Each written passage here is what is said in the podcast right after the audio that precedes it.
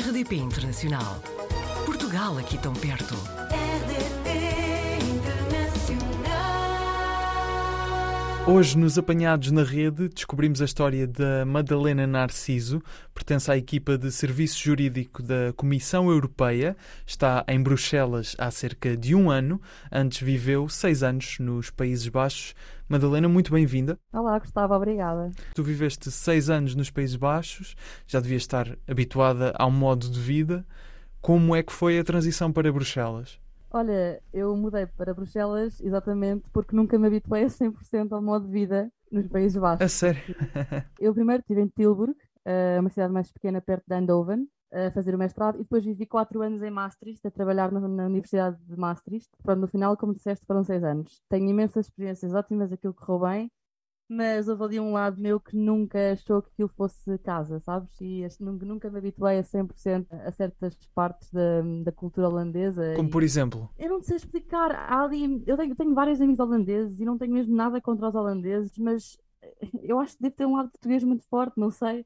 Ahm, Fazia-me falta algum caos, sabes? Aquilo é tudo, corre tudo super bem na Holanda. Os estereótipos, neste caso, eu acho que são verdade. Portanto, essa parte eu, eu gosto mesmo muito, mas não sei. é Eu não tenho, por exemplo, vou dar um exemplo. eh, Lá janta sempre às 5h30, 6. Não é problema nenhum, eu adaptei-me mas faz-me falta aqui, assim alguma, tipo um dia jantas às nove, estás a ver? E isto é um bocadinho uma analogia com o resto do que se passa ali também. Um, é tudo muito, por exemplo, para fazer planos para o fim de semana, não é do género, eu ligo que às sete da tarde de uma sexta-feira a perguntar, queres ir beber uma cerveja? É tipo, Gustavo, na sexta-feira, dia 23 de setembro, queres ir beber uma cerveja? Estás a ver? E isso, eh, alguma falta de espontaneidade. Certo. Um, e pronto, e ao fim de seis anos eu acabei o meu doutoramento, ao fim de quatro, aliás, e pensei, ok, a Holanda já deu o que tinha dado para mim, vou, vou ver eh, qual é que é o próximo passo. E não foi por ser próximo, mas de facto, eu, eu como fiz o meu doutoramento em Direito da União Europeia, pensei, bem, não há nada que faça mais sentido do que, do que vir para Bruxelas. E foi um bocado uma decisão do último minuto, sinceramente. Eh, e vim, vim, vim trabalhar para a União Europeia. Usaste uma expressão muito engraçada, ou precisavas do caos de, de Portugal. Encontraste esse caos em Bruxelas?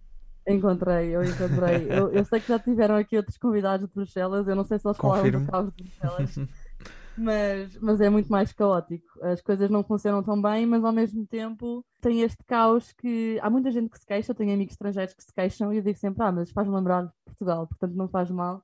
Eu posso dar um exemplo concreto, é sempre o que eu uso para dar a perceber às pessoas. Em várias ocasiões na Holanda, imagina, cheguei ao comboio 30 segundos depois da hora, ou 20 segundos depois da hora. Estava ainda parado na, na plataforma, o, o senhor do comboio dentro do comboio e eu a bater à porta. O senhor do comboio nunca me abriu a porta. Isto aconteceu várias vezes. E tem muita razão, eu estava 20 segundos atrasada. Mas aqui, eh, o autocarro passa, já vai tipo 50, 60 metros para além da, da paragem, ou seja, já continuou, mas vê-me a correr, para e abre a porta. Portanto, claro que depois o, auto- o autocarro aqui não chega a horas às outras, às outras paragens, mas, mas tem este, este, este traço mais humano e mais caótico que me faz sentir um bocadinho mais em casa. Tipicamente português, certo? Exatamente. Sempre foi um objetivo, até antes de ir estudar, fazer o doutoramento nos Países Baixos, eh, trabalhar no estrangeiro, ter esta vida europeia, digamos assim. Não sei bem, eu nunca tenho planos assim a longo prazo, nem a médio prazo, para dizer a verdade. Eu, quando decidi vir fazer o mestrado para Tilburg, eh, estava na faculdade, não é? A acabar o curso de Direito, e fiz porque na altura não tinha feito Erasmus e eu sempre, desde, desde pequenina, que eu tenho um fascínio muito grande com tudo que é estrangeiro. Se havia um amigo, um amigo da minha família que era estrangeiro, eu lembro-me com 10 anos pensar, oh meu Deus, esta pessoa não é portuguesa, vem de fora, deve conhecer coisas tão diferentes. E eu sempre tive um fascínio com vir para fora e conhecer outras coisas, e foi por isso que eu fui fazer o mestrado. Mas eu sempre disse: não, eu vou voltar, isto são dois anos, mas eu depois volto. Lembro-me na altura que até houve um amigo meu que disse: Madalena, tu já não voltas. E depois as coisas acabaram por se desenrolar assim um bocadinho. Eu fiz o mestrado, depois perguntaram-me se queria fazer um doutoramento, ou ou houve essa oportunidade, mudei-me para Maastricht. Depois pensei, nessa altura, a seguir ao doutoramento, volto para Portugal. Depois do doutoramento, pensei, ah, eu, gostava de se calhar ficar aqui mais um bocadinho e trabalhar, eh, trabalhar, ver como é que é na- nas instituições europeias. E depois decidi vir para Bruxelas. Portanto, agora isto é um bocadinho tudo que eu vou pensando um bocadinho, mas não, não, não é assim um grande plano Uhum. da minha vida, não. Não é como os autocarros ah, na Holanda, portanto. Não, não, isto é mais autocarro na Bélgica, em Bruxelas. o que é que fazes exatamente na Comissão Europeia, no Serviço Jurídico? Quais é que são as tuas funções? Então, hum, eu sou jurista, não é? O, o serviço jurídico é um- da Comissão é um, é um serviço jurídico muito grande, tem muita gente a trabalhar. Hum, eu faço parte da equipa da qualidade de- da legislação. A Comissão Europeia está encarregue de propor legislação, portanto, diretivas ou regulamentos, e antes da Comissão propor oficialmente estes documentos, estas propostas de lei, nós no serviço jurídico vemos se aquilo está sólido, se aquilo é juridicamente coerente, se respeita aos princípios que deve respeitar, se a União Europeia tem de facto competência para fazer aquelas propostas, porque há competências que são exclusivas dos Estados-membros, se as coisas fazem sentido de um ponto de vista jurídico, eh, porque muitas vezes estas propostas são feitas com, naturalmente, com objetivos políticos em mente, não é? Portanto, é basicamente alinhar o político e o jurídico, ver se a vontade política é, Claro. pode ser feita ou, ou- ou temos que mudar umas coisinhas. E além disso, também és uma das fundadoras da Ast- Astreia, disse bem? A Estraia, exatamente. Bem. Ah, foi a pronúncia falhou ali no final. Ah, é que, é uma, que é uma associação de juristas eh, portugueses pelo mundo eh, Uhum. que quer promover o, o papel da mulher no, no âmbito do direito.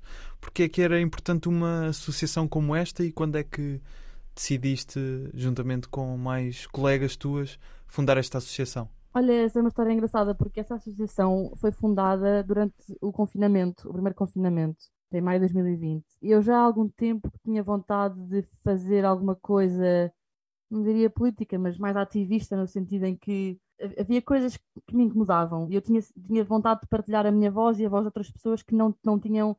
eh, Não, eu não via necessariamente na televisão, ou não via nestes eventos que havia em Portugal, ou não via, não via ser representada.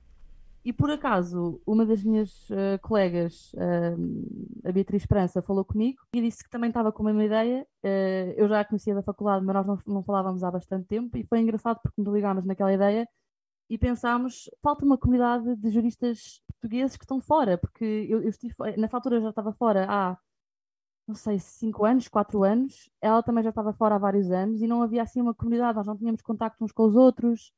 Uh, não sabíamos o que é que andávamos a fazer, não passámos um bocadinho as duas pela mesma história, que era não, quando nós fomos para fora, não havia informação nenhuma, uh, principalmente no mundo do direito, que é um mundo muito conservador. E na faculdade, em, em Portugal é muito conservador e há muito esta ideia de que para ser uma pessoa bem-sucedida em direito tens que ser advogado, tens que ser juiz, portanto, as- essas profissões tradicionais. E nós que fugimos um bocadinho à regra, portanto, eu não fui advogada, não, eu não sou advogada, não sou juíza, Ahm, na altura eu, era académica, estava a dar aulas na faculdade, ahm, ainda estou, mas na altura estava a 100%. E pensámos, ok, havia imensa falta de informação. Nós sentimos que fizemos tudo um bocadinho às escuras, um bocadinho aos apalpões, um bocadinho sem perceber onde é estávamos a ir. E pensámos, mas imagina agora uma pessoa a começar o curso de Direito, em que lhe passam quatro anos a martelar na cabeça que se tu não fores advogada não vais ser bem sucedida. Esta pessoa nunca vai tentar ir para o estrangeiro, esta pessoa nunca, mesmo que queira, esta pessoa nunca vai tentar se calhar, profissões menos tradicionais no mundo do direito, por falta de informação. E foi assim um bocadinho que começámos, e, e de facto, quando começámos, recebemos um apoio, nós não estávamos à espera. Foram centenas, centenas de mensagens de pessoas a dizer que precisavam mesmo de uma associação assim. Foi fantástico mesmo, isso só, só reafirmou a necessidade de uma associação como a Estreia. E a associação, uma das iniciativas que faz é um podcast no qual tu eh, participas, não é? Que se chama Direito. Uma delas, sim, uma delas para é um quem? podcast. sim. Uma delas é um podcast, exatamente. Que outras vertentes, onde é que podemos encontrar a associação e, e perceber quais as iniciativas que vai desenvolvendo? Portanto, a Astraia teve uma fase inicial ali de um ano e meio, dois anos, em que estivemos muito ativas. Nós organizámos vários eventos online, nós tínhamos, tínhamos um blog e foi um período muito ativo. Foi o período também do Covid, portanto, tínhamos todas muito mais tempo. Neste momento, estamos numa fase mais de reestruturação. A nossa ideia no futuro é criar uma, uma, uma, uma espécie de, de mentoria entre juristas com mais carreira, com mais experiência e juristas eh, ainda em, em início de carreira e agora apostar fortemente no podcast, que foi uma das nossas eh, eh, iniciativas mais bem-sucedidas, também mais uma vez surpreendidas com a quantidade de ouvintes e com o feedback que recebemos. Vamos agora começar a gravar a temporada 3 nas próximas semanas. Mas quem nos quiser contactar, pode, pode falar comigo, pode falar com a Beatriz Esperança, pode mandar-nos um, um e-mail através do nosso site. Portanto, quando houver esse interesse, nós estamos sempre disponíveis, ou através do nosso ins- Instagram também. Ótimo. Fica então eh, já aqui o apetite aberto, digamos assim, para o que vem aí nesta associação e muito boa sorte para o projeto e obrigado por eh, teres passado no Apanhados na Rede. Não, obrigada eu, obrigada eu. Portugal ao alcance de um clique. facebook.com barra rdp internacional. Portugal aqui tão perto.